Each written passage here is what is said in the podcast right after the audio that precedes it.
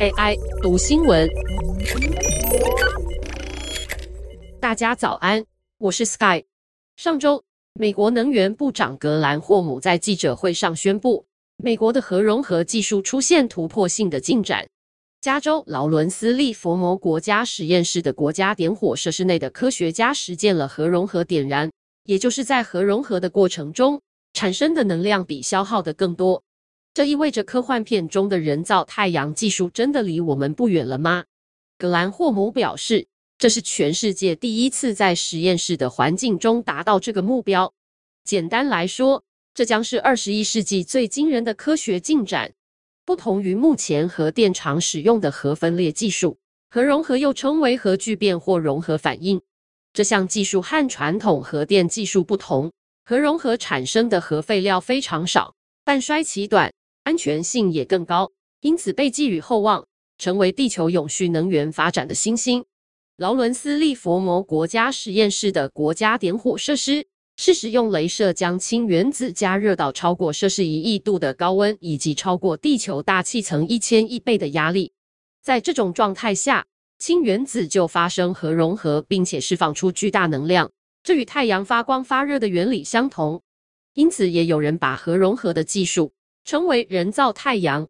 过去的核融合技术虽然经过了多年的研究，但它所消耗的能量却比能产生的能量还要多。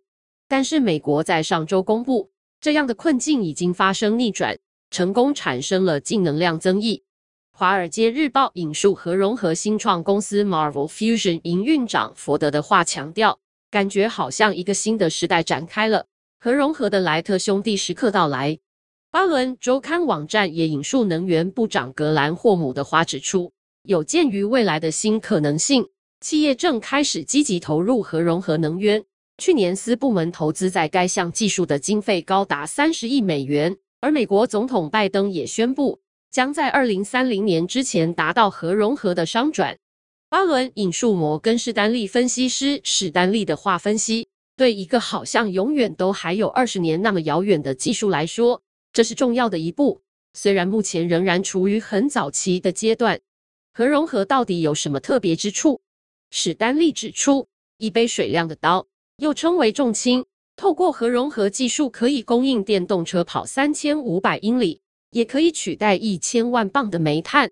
虽然强大，但要真的广泛采用核融合技术，恐怕还有一大段距离。史丹利认为，虽然商用核融合技术在二零三零年就有可能成真，但是技术要真正被广泛采用，可能要到二零四零年了。即使一项技术被认为有效，仍然需要资金来扩大规模。然而，美国劳伦斯利佛摩国家实验室的最新进展，却也让全世界更多的投资人注意到这项技术。《华尔街日报》引述美国核融合新创公司 TAE Technologies 执行长博鲍尔的话强调，在实验室发布最新进展后，他们打电话给别人，马上就被安排了会议。过去别人只会说，这种疯狂的东西不适合他。TAE 今年七月才获得 Google 和雪佛龙注资二点五亿美金。根据核融合行业协会的估计，今年核融合相关公司在私部门的募资金额高达五十亿美元，大概是去年的一倍之多。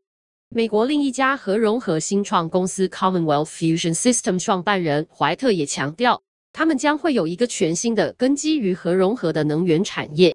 该公司是由麻省理工学院所分拆的新创。比尔·盖茨也是投资人之一。以上文章由贺先蕙编译，技术由雅婷智慧提供。